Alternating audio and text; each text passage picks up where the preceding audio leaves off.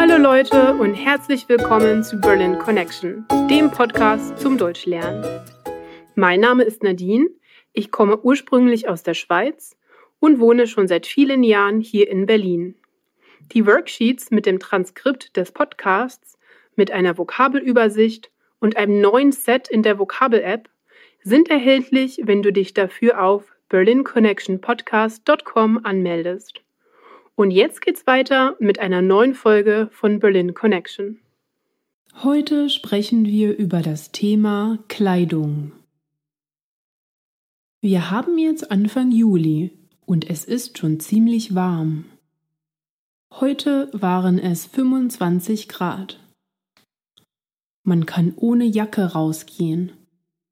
Ein dünner Pullover oder ein T-Shirt ist genug. Ich trage eine kurze Hose oder einen Rock. Dazu trage ich Sandalen oder Sportschuhe. Viele Leute kaufen Kleidung im Internet.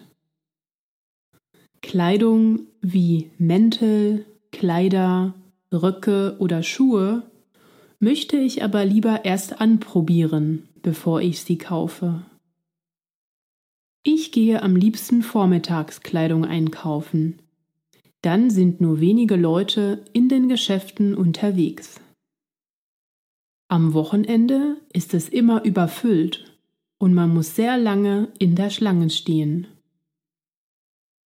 Erst in einer langen Schlange vor den Umkleidekabinen und dann in einer langen Schlange vor der Kasse.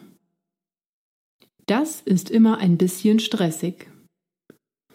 Manche Kleidungsstücke kaufe ich aber gerne online, zum Beispiel Socken, Unterwäsche oder T-Shirts.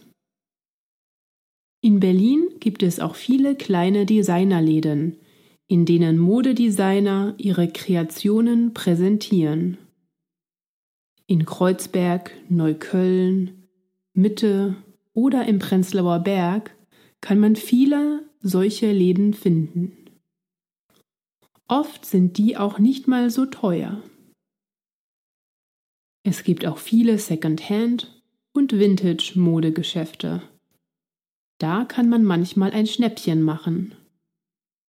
In manchen Second-Hand-Laden kann man sogar Kleidung per Kilogramm kaufen. Danke fürs Zuhören einer weiteren Folge von Berlin Connection. Wenn du mehr aus diesen Folgen rausholen willst, melde dich für die Worksheets auf unserer Webseite an. Wenn du Fragen oder Kommentare hast, dann melde dich entweder per E-Mail unter hi at berlinconnectionpodcast.com oder auf unserer Facebook-Seite, Instagram oder Twitter. Ich freue mich, von dir zu hören.